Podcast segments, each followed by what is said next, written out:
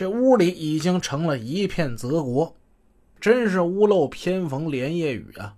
母亲赵晶一想起这几年凄苦的经历，她就是一阵的心酸。她离了婚，下了岗，动迁呢，现在还没回迁呢，她没房住。这些年人生中的不幸、各种变故接二连三的，就向她头上猛地砸来，砸得她真是晕头转向，心力交瘁。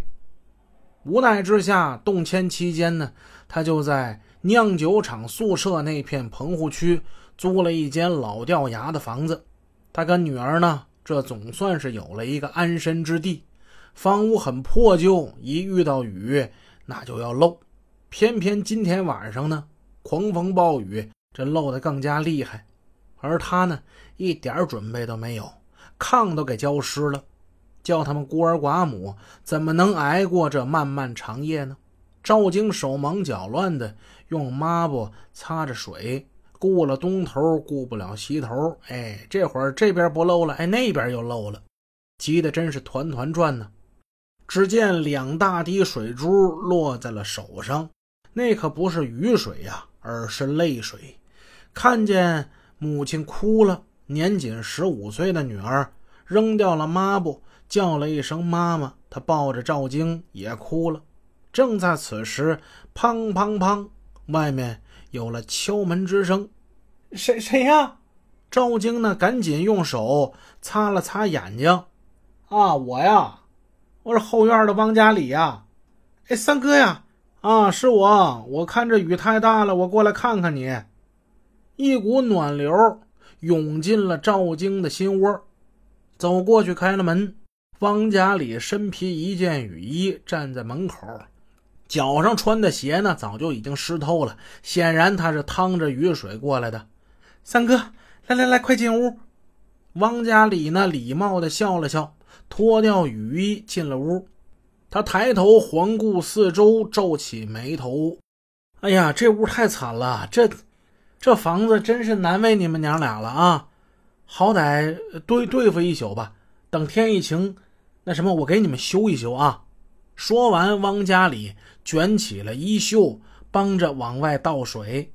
赵京此时想说谢谢，刚说了一个谢，第二个谢还没说出来呢，他就感觉有什么东西啊堵在自己嗓子眼儿了，他说不下去了。这个时候，他多么需要一个男人的帮助啊！雨水、泪水流在一起，模糊了他的双眼。第二天雨过天晴，这汪家里呢说话倒是算数，说到做到。他买了油毡纸，买了沥青，爬上爬下干了一整天，帮助赵晶把房顶给修好。赵晶是一个很重感情的女人，她的丈夫呢，呃，这应该说是她前夫吧。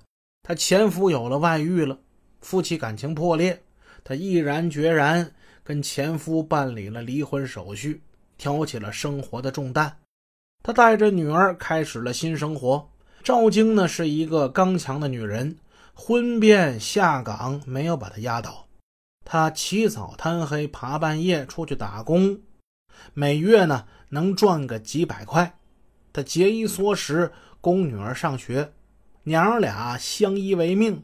他们娘俩盼呐盼呐，盼着能搬回新居那一天。其实那回迁房怎么跟商品房比呀？但是那也比他们过去的平房要强，更比现在这简易棚子要好。能住上楼房，这就是他们一辈子最幸福的事儿了。同时呢，赵晶也暗暗下了决心：如果遇不到感情专一、相濡以沫的男人，今生今世宁可不再谈婚论嫁，单身一辈子又何妨呢？汪家里的出现使赵京乱了方寸。汪家里呢，住在大后院，住在酿酒厂的老宿舍里。赵京刚搬来的时候，两个人呢偶尔见面，点点头，说两句话，仅此而已。